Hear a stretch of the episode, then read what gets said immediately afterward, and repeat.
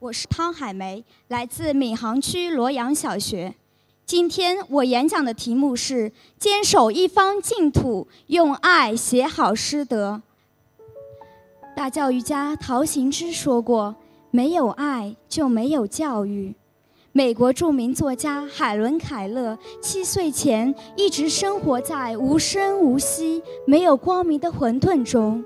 七岁时，他遇到了生命中的天使沙利文老师。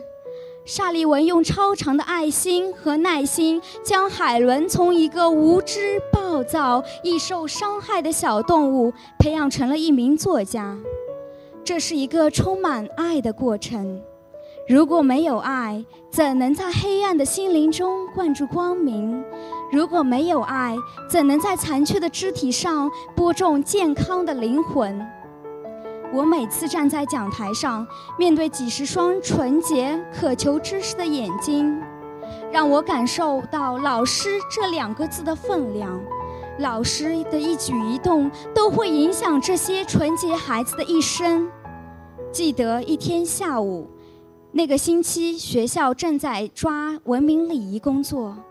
预备铃打响后，我走进教室，看到一位同学衣衫不整，我盯着他看了几眼。于是，全班同学一齐关注起来。他面红耳赤，微微低下了头。我慢慢走向他，他不自然地晃动了几下，显得有些焦虑。我没有训斥。没有只言片语的批评，帮他整好了衣领，扣好了纽扣。没想到这个平凡的举动竟引来了全班同学们的掌声。更没想到的是，从那以后再也不曾见到衣衫不整的同学。良好的师德修养要求教师以身作则，为人师表。教师能给学生施以影响的，不仅是知识，更是个人品格以及言行举止。一年级时，班上有位出了名的慢郎中。升入二年级，开学那天，他以破天荒的速度完成了课堂作业。感动之余，一个有主意油然而生：何不为他拍张在学校认真写作业的照片？他从未获过如此殊荣，激动极了。随后，我将照片上传至群相册，并配了这么一段话：“小蜗牛变成了精灵兔，老师期待你成为小飞龙。”而后，我电话里告诉了他妈妈这件事，并给予孩子鼓励。晚上，他妈妈打来了电话，言语中充满着幸福之情。老师，我们一家五口人都看了群相册，小家伙在旁自豪的不得了，还说我要成为小飞龙啦。瞧，他在旁看课外书呢，一会儿就完成了课堂作业。老师，新学期新现象，谢谢你啊！